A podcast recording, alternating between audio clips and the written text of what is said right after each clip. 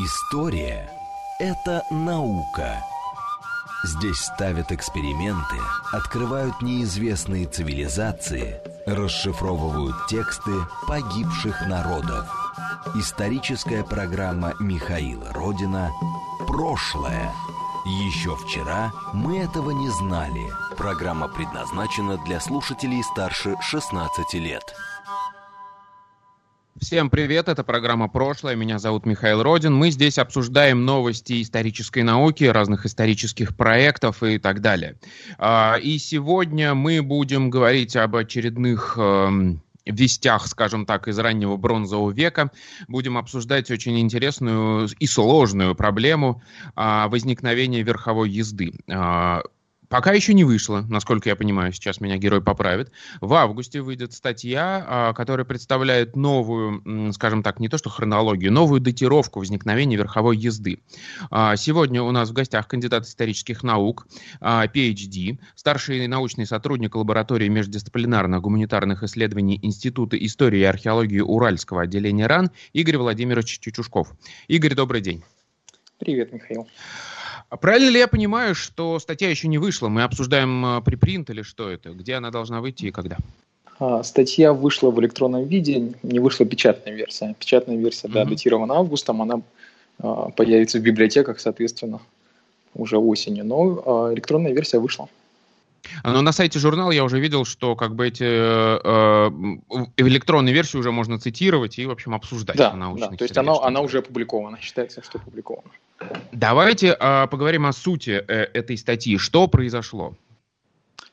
А, суть в том, что археологи делали свою работу, и в частности моя коллега из а, Карагандинского университета Эмма Радиковна Усманова, а, которая, которая работает в Северном Казахстане уже не первое десятилетие, изучает могильник Новоилиновский и вообще памятники Лисаковской округи – и вот в одном из своих курганов она сделала очень интересную находку парного сохранения лошадей а, и пригласила меня и других коллег, в частности российских коллег, а, к такому междисциплинарному проекту изучения этих остатков, а, как, как с точки зрения зоологии, так и с точки зрения археологии. И вот в результате этого изучения мы пришли к довольно нетривиальным выводам. Во всяком случае, этих выводов мы сами не ожидали. А, хорошо. А, давайте, собственно, о сути этих выводов. Правильно ли я понимаю, что у нас благодаря, а, ну, есть подозрение, да, что а, верховая езда возникла раньше, чем это было принято считать до этого? А, как, насколько сдвинулась датировка? Какое общепринятое пока мнение а, по поводу возникновения верховой езды? И что вы предлагаете в своей статье?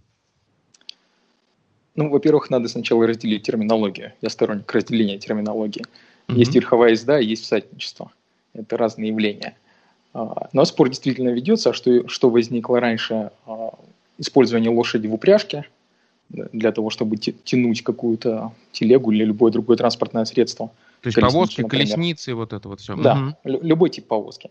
Либо же э, воз... раньше возникла верховая езда, то есть человек сел верхом ну, на лошадь и, и использовал ее в качестве транспорта или в качестве средства ведения боя именно верхом. А, дискуссия ведется именно по этому поводу, и на сегодняшний день источники, в общем, склоняют большинство историков, археологов к тому, что упряжка все-таки возникла раньше. И я, честно говоря, логики этого до конца сам не понимаю, почему так могло возникнуть, потому что, потому что я на это смотрю не только как, как археолог, но и как лошадник. И mm-hmm. мне кажется, что вполне вероятно, что человек мог сесть верхом и обладал такими навыками, если он знал, как запрягать лошадь. Но, тем не менее, а, археологические данные нам говорят об обратном. Да, но, исто- но источники указывают на то, что упряжка возникла раньше. Но, во всяком случае, это то, что мы видим а, в археологии. А, хотя ведутся еще работы палеоантропологами, которые тоже дают довольно любопытные результаты есть версия, ну, есть такой, такая гипотеза, точнее, да, что это разный тип работы, который оставляет разные патологии на следах, а, на человеческих, а, на человеческих костях, разные следы. То есть человек, который долгое время проводит, скажем, стоя в колеснице, а, будет испытывать другую нагрузку на свои мышцы и кости, чем человек, долгое время проводящий э, сидя верхом на лошади. И вот данные палеоантропологии говорят о том, что, видимо, э, превалировала все-таки езда в упряжке, то есть езда в колеснице, например, над верховой ездой в течение всего бронзового века. Хотя там тоже есть свои проблемы с источниками.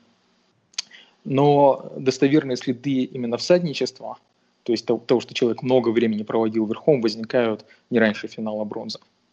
Угу. А, а давайте вот по хронологии, абсолютным датировкам, а, современным общепринятым, когда возникла э, упряжная езда, то есть когда начали запрягать лошадей, и когда возникла всадническая, по общепринятой, пока до вашей статьи еще? Если говорить об упряжке, то, конечно, самые ранние датированные источники относятся к примерно 2000 году до новой эры. То есть э, это синташтинская культура и все, что с ней связано. Однако тут важно заметить, что эти материалы, в этих материалах мы имеем уже очень сложившийся так называемый колесничный комплекс. Мы с вами разговаривали уже об этом, да? Да, а, да, в программе на YouTube можно посмотреть э, про возникновение колесниц, да. А, и о чем это говорит? Это говорит о том, что колесницы существовали, конечно, до 2000 года, до новой эры. А, в то время как о всадничестве, то есть массовом использовании лошади а, для, для, ну, в качестве транспортного средства, в частности для войны, речь идет о 900 годе до новой эры. То есть разница в тысячу лет угу. и более. И, в общем, это такая действительно достаточно устоявшаяся хронологическая картина, но прямо скажем, что способы получения данных, способы получения датировок, они очень сильно отличаются от региона к региону, от источников к источнику. И э, мы тут сейчас только находимся, прямо скажем, в начале этапа накопления абсолютных дат. И вот да. Ага, а давайте тогда вот просто перечислим, какие источники у нас есть. То есть у нас есть, вы упомянули, антропология, то есть мы по костям человека можем понять, как он ездил верхом или э, в упряжке. А, у нас есть, э, собственно, кости самих лошадей. У нас есть какие-то сопутствующие находки, я имею в виду, ну, сама колесница конкретно. И у нас есть э, упряжь, э, которая помогает управлять. Правильно? Вот такой комплекс источников мы рассматриваем. Да, совершенно верно. А, ну и к колесничному комплексу еще можно оружие добавить, о mm-hmm. котором тоже много говорят. Но а, основным, для, именно с точки зрения археологии, основным источником являются на самом деле детали сбруи, а, так называемые вот. псалии. Mm-hmm. И это очень важная, на самом деле, в степной археологии категория источников, потому что на ней построена относительная хронология бронзового века, а, и именно они говорят нам о том, что лошадь, в принципе, использовалась для работы. Потому что псали – это средство управления. И, опять же, синташтинские, ну, там, Покровские, Абашевские являются самыми ранними из известных, датируются примерно 2000 годом, там, 20-18 века до новой эры. А, но затем они э, распространяются очень широко по всей степи и известны, в общем, повсюду от Урала и до Микенской Греции и, и Израиля. А, и самые известные, конечно, скифские псалии, э, которые очень, очень такие фигурные, красивые. Часто их можно увидеть в музеях. Хорошо, давайте опишем, что такое псалии, каких типов они бывают, и как по ним мы можем понять, э, как управлялась и как запрягалась лошадь, как использовалась шире. Лошадь управляется за счет, за счет того, что ей в рот вкладываются удила. Так ведь? Ну, да. Такая, такая традиционная, mm-hmm. традиционный способ а, управления лошадью. И, а, современные удила всегда металлические. И их очень много всяких разли- разновидностей. В эпоху бронзы, особенно в эпоху средней бронзы и поздней бронзы, очевидно, а, к идее использования металлических удил еще люди не пришли, а вот к идее использования а, удил из органики – и самый простой вариант – это просто-напросто веревка, которую делают петлей и накидывают, э, накидывают на нижнюю челюсть лошади. Вот этот вариант, по всей видимости, существовал. И он нам известен по этнографическим данным. Э, североамериканские индейцы так делали. А, но, вероятно, э, только веревки было недостаточно, особенно для управления колесницей. Потому что когда возница управляет колесницей, существует дистанция – То есть рычаг увеличивается, необходимо более усиленное воздействие. Вот для того, чтобы усилить воздействие, люди придумали такие накладки, а, внешние накладки к уделам, которые давят на щеки, на щеки лошади с внешней стороны. И они, как правило, с шипами, то есть действительно такое усиленное точечное воздействие, а, и применяются для того, чтобы осуществлять поворот а, лошадей, упряжных лошадей. Их существует много разновидностей, существуют очень развитые типологии, которыми занимаются многие археологи. И вот на основании этой типологии можно в относительном, в относительном варианте датировать археологические комплексы. Но и можно говорить не только об относительной хронологии, можно говорить о том, или пытаться говорить о том, как использовалась лошадь. И вот я не один год занимался экспериментальной работой именно с псалиями и экспериментальная э, и с разными типами э, псалиев. Экспериментальная работа навела меня на мысль о том, что, вероятно, для разных типов, типов работы с лошадью существовали разные псалии или использовались разные псалии. А, и вот, собственно, в могильнике Новоэлиновске, о котором опубликованная статья, вместе с лошадьми были погребены, находились, видимо, две уздечки – сохранилось всего три псалия, у уздечки было две, потому что уздечка состоит из двух псалиев. То есть, если mm-hmm. есть третий, соответственно, вероятно, где-то должен быть и четвертый, но он утратился. Так. А, и вот, собственно, из, изучая, а, изучая в комплексе останки, а, остатки лошадей, изучая псалии, а, продатировав весь комплекс, мы пришли к заключению о том, что есть такое подозрение, оно у нас не полной уверенности у нас в этом выводе нет, но есть такое подозрение, что те псалии, которые а, находились в этом комплексе, и, возможно, эти лошади использовались в основном для верховой езды. Причем это было в самом начале второго тысячелетия до нашей эры, соответственно, на тысячу с лишним чуть-чуть э, больше, чем э, до этого было принято считать про возникновение верховой езды, правильно? Всадничество. Да, и Совершенно верно. И вот здесь э, как раз-таки э, радиоуглеродные а, даты явились большим сюрпризом. В принципе, по облику своему, по материальной культуре комплекс действительно соответствует позднему бронзовому веку, то есть ничего удивительного для нас в этом не было. И так, такие, такие псалии, как в этом комплексе, ну, не очень характерны для этого времени, но тем не менее встречаются. А, но даты оказались именно для, с точки зрения типологии псалиев оказались довольно ранними.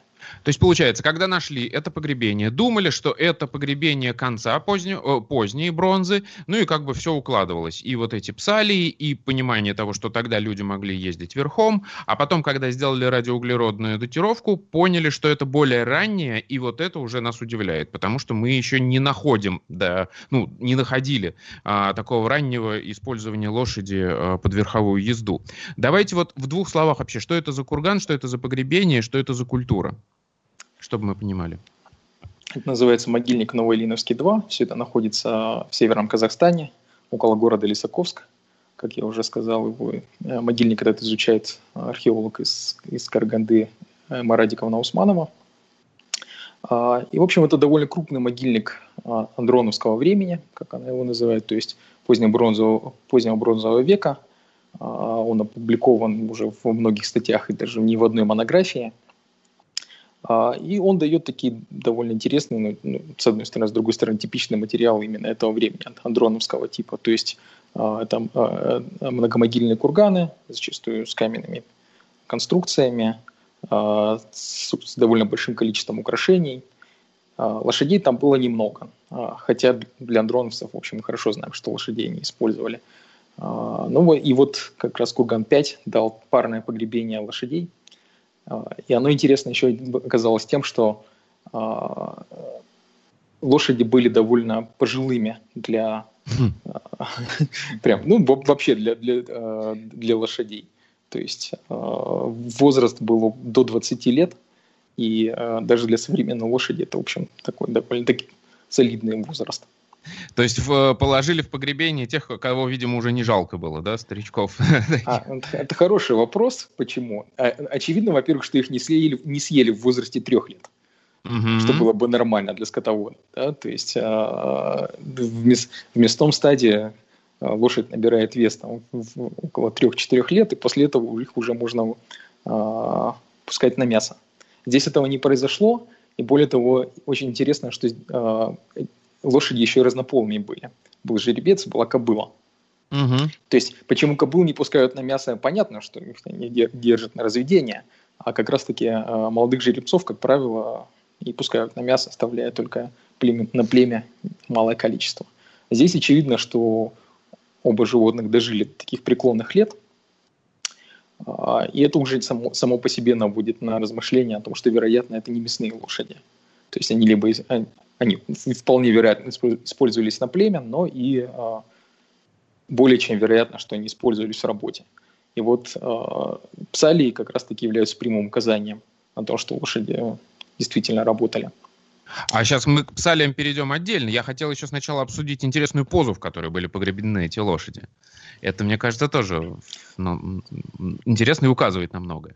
Да, я, в, в археологии принята такая... А, вообще, вообще эта поза называется поза летящего галопа. На самом деле она неестественная. Ее придумали художники в XIX веке изображать. Э, на английских картинах часто видно вот лисья охота, и лошади э, несутся над землей, раскинув конечности вперед и назад. Это как бы летят. Так называемая поза летящая, э, летящего галопа. На самом деле ее не существует в природе. Лошади так не делают. Но, но э, люди видят это именно таким образом. И вот действительно здесь э, создается впечатление, что лошади были уложены именно так. Более того, у них были конечности передние у них были отрезаны специально и вытянуты вперед, так чтобы показать, что, что лошадь летит над землей условно, а задние были вытянуты назад. То есть это была такая инсталляция для того, чтобы показать быстро скачущих лошадей. Ну и, видимо, это, конечно, иллюстрация какого-то какого мифа о путешествии души, то есть лошади выполняли в этой инсталляции какую-то вполне символическую, важную символическую роль. А, а, и, как правило, интерпретация вот таких погребений, когда у нас есть парные лошади, и уж тем более тут летящие в галопе, как правило, интерпретация как раз-таки колесничая. Mm-hmm. С, коллегами мы об этом уже дискутируем, потому что если есть пара лошадей, то мы, то мы обычно видим это именно как колесница. То есть символику именно колесничью, что а, скачущие, запряженные в колесницу лошади, лошади уносят душу покойного в мир иной. А, и это, это было первым аргументом, и, собственно, в наших первых а, публикациях этого комплекса мы так и писали поза летящего галопа, символика колесничной запряжки. Так, но потом вы начали исследовать... А, во-первых, э, радиоуглерод появился. Появился радиоуглерод. Который нам это удревнил. А это, в общем, не сильно удивляет, да? Потому что мы знаем, что ну, лошадей запрягали в это время. Да, Дальше то есть если, начали... бы, если бы это была колесница, ага. то ничего удивительного бы не было. Действительно, это, это время колесницы но начали э, изучать псалии. Псалии мы привыкли, да, я так понимаю, по вашей типологии, что если это псалии сделаны в виде двух дисков с шипами, то это, скорее всего, как раз колесничные псалии. Это удобно, да, они эффективны как раз при такой длинной узде. Здесь были трубчатые, то есть это такие э, две пластинки, да, прямоугольные. У них материал отличается. Самое главное отличие в материале. Ага. Так, дисковидные они сделаны из, из рога лося, а вот эти желобчатые, они сделаны из э, диафисов костей, то есть они более доступны, они более дешевые, угу. из трубчатой кости. И вот вы их начали изучать, как вы их изучали, как вы пришли к выводу, что их использовали э, именно при э, всадничестве, при верховой езде. А здесь мы применили дисциплину под названием трассология. А, у нас был, с нами работал эксперт-криминалист э, казахстанский, а, человек, который изучает следы на, на предметах, да, оставленные любыми действиями. А, ну, я сам, в общем, тоже в своей жизни много видел псалиев, поэтому а, это был такой совместный вывод. То есть мы изучили те следы, которые ремни уздечки оставили на этих псалиях, а, и удила, то есть следы от удил, а потом мы сравнили эти следы а, а, с эталонными данными, полученными по эксперименту. И вот э, эталонные данные указали на то, что возможно, два типа либо, э, работы. Либо эти псали работали действительно э, в качестве колесничьих, но тогда там с креплением все не очень хорошо получается. Либо же они использовались именно для управления верховой лошадью. и, а, и тогда они, там логично реконструируется, реконструируется уздечка, и логично она складывается со следами от, от использования. И вот именно этот вывод, собственно, и стал довольно парадоксальным и навел на размышления о том, что, возможно, все-таки лошади используют для верховой езды. Но кроме того, а, мы еще сделали работу по патологии, возможным патологиям от, а, от использования уздечки на, на самих лошадях, на черепах лошадей.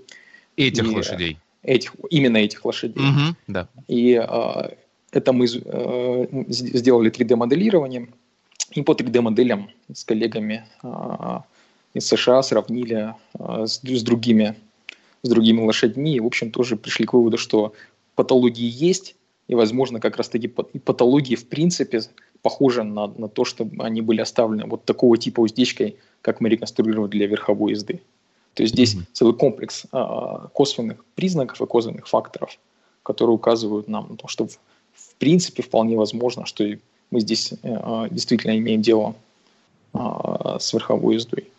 А я что-то не вижу этого. А, в, в этой статье есть же эта информация про череп лошади, что-то я... Да, да. То есть а, вот, да. Э, которая Journal of Archaeological Science, она, ага. собственно, а, а, в основном об этом рассказывает, о том, что там есть иллюстрации с, с, черепами лошадей, да, и вот там, собственно, все патологии описаны.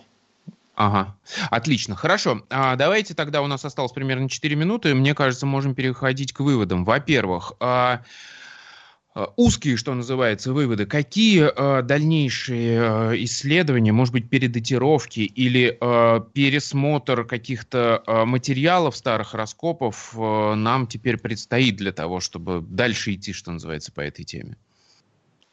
Ну, я должен сказать, что, к сожалению, пока у нас в руках не условные 10 352 аргумента в пользу, вот того, что, в пользу того, что верховая езда возникла так рано, но работать необходимо. И прежде всего, конечно, необходимо заниматься палеоантропологией. К сожалению, вот у нас для этого могильника нет палеоантропологии.